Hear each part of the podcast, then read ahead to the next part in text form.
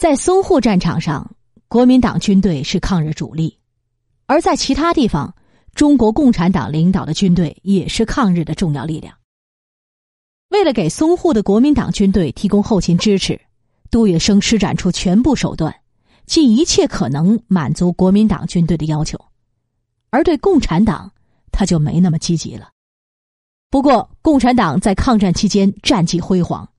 这就使得杜月笙不得不重视与共产党的关系，所以即使他不太情愿，也采取了与共产党合作的态度，并为共产党提供了一次有力的支援。抗战初期，战场形势一直对中方不利，日本为了在三个月内灭掉中国，不断增加兵力，而负责正面战场的国民党军队虽然全力御敌。却始终无法与装备精良的日军相比，所以开战以来，国民党军连连失利，士气不高。即使有杜月笙这样的人带领广大同胞全力做好后勤保障，积极支援前线，也无法挽回国民党军的败势。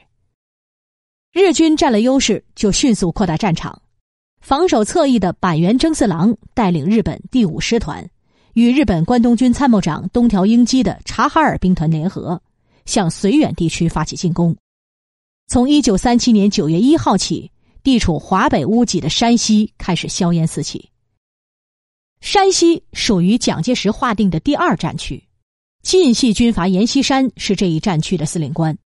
他判断日军会沿着晋绥线进犯大同，就着手布置了大同会战，准备将战线控制在雁门关以内。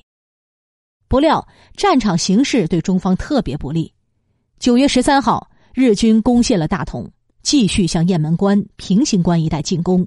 太原告急，阎锡山的大同会战计划宣告流产后，就立即开始着手部署平型关会战。可惜他部署的多数兵力还在雁门关，远水解不了近渴。最后，整个第二战区的平型关战役基本上是失败了。不过，在平型关战役当中，与国民党军队合作的共产党军队却打了一个漂亮的伏击战。日军第五师团的将领板垣征四郎非常狡猾，他派属下的第九旅团去靠拢平汉线的日军主力，以此吸引阎锡山的主力；而他的第二十一旅团却突然袭击平型关。平型关是晋东北的咽喉要道，如果被日军攻下，太原就彻底保不住了。可是日本的算盘打得很好，却没料到共产党早就在平型关等着他们了。一九三七年九月二十五号，八路军一一五师三个团在平型关伏击日军的第五师团二十一旅团，击毙了日军一千多人，缴获了大批军用物资，这就是非常著名的平型关大捷。虽然整个平型关战役是失败的。但八路军的平型关大捷却是实实在在的大胜仗，这是抗战爆发以来中国军队的第一次胜利，他对全国人民的士气是巨大的鼓舞。平型关大捷的消息传到上海之后，杜月笙的心情比较复杂，在抗战初期的低谷中，能听到这样振奋人心的消息，他当然也很激动。不过，这个胜利是共产党取得的，他又有些不是滋味了。想一想，他杜月笙日日为国民党军队鞍前马后的效力，结果打胜仗的竟然是没得过他一丁点支持的八路军，这叫他心里怎么会平衡呢？要不要趁着这个机会为八路军做点什么呢？杜月笙的这个想法刚萌生出来，就被他否定了。现在去和共产党结交已经太晚了。从十年前的四一二反革命政变起，他就彻底站在了蒋介石这边，将共产党作为敌人了。杜月笙做人一向都会给自己留后路，可在对国民党、共产党的问题上，他是把宝都压在了蒋介石身上，所以现在再来改善关系，可不是一件容易的事儿。更何况，他还要看蒋介石的态度呢。就在杜月笙有些踌躇的时候，八路军驻沪代表潘汉年来到了华格聂路的杜公馆。潘汉年登门造访，是想请他帮忙的。杜月笙是上海抗敌后援会的主要负责人，掌管着后援会的所有善款和物资。抗敌后援会支持的应该是所有的抗日力量，不仅限于国民党军队。八路军也是一支重要的抗日力量，潘汉年希望他能为八路军提供一些支援。平型关大捷后，晋北的形势进一步恶化了。原来八路军作战英勇，又有当地的百姓支持，日军屡屡失败后，就变得更加疯狂起来。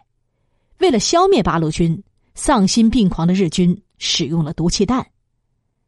这个时候，军备物资本来就缺乏，而防毒面具更是奇缺，因此在日本侵略军毒气弹的攻击下，八路军伤亡惨重。如果继续这样下去，后果将不堪设想。潘汉年的意思就是请杜月笙想法去支援一批防毒面具。杜月笙并没有马上答应潘汉年的请求，这件事儿他还要好好的考虑一下。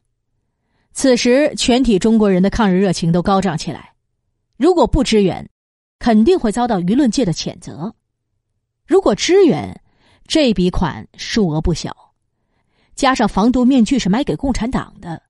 不知道蒋介石会不会有想法呢？杜月笙自己拿不定主意，就将一些心腹和众多好友都请到杜公馆共商此事。援还是不援？在场人分成了两派，最后黄炎培、王小赖和钱新之等支援派占了上风。黄炎培虽然不是抗敌后援会的骨干，但他说的话还是有一定效果的。他认为，抗敌后援会就应该支持前线的所有战士，哪里有危难，后援会就应该支持哪里。如今国共合作，共同抗日，众人都无法驳斥黄炎培，于是为八路军购买防毒面具的事情就确定下来。一九三七年十月，上海抗敌后援会拨出一笔善款，从荷兰进口了一千套防毒面具。捐赠给晋北前线的八路军将士。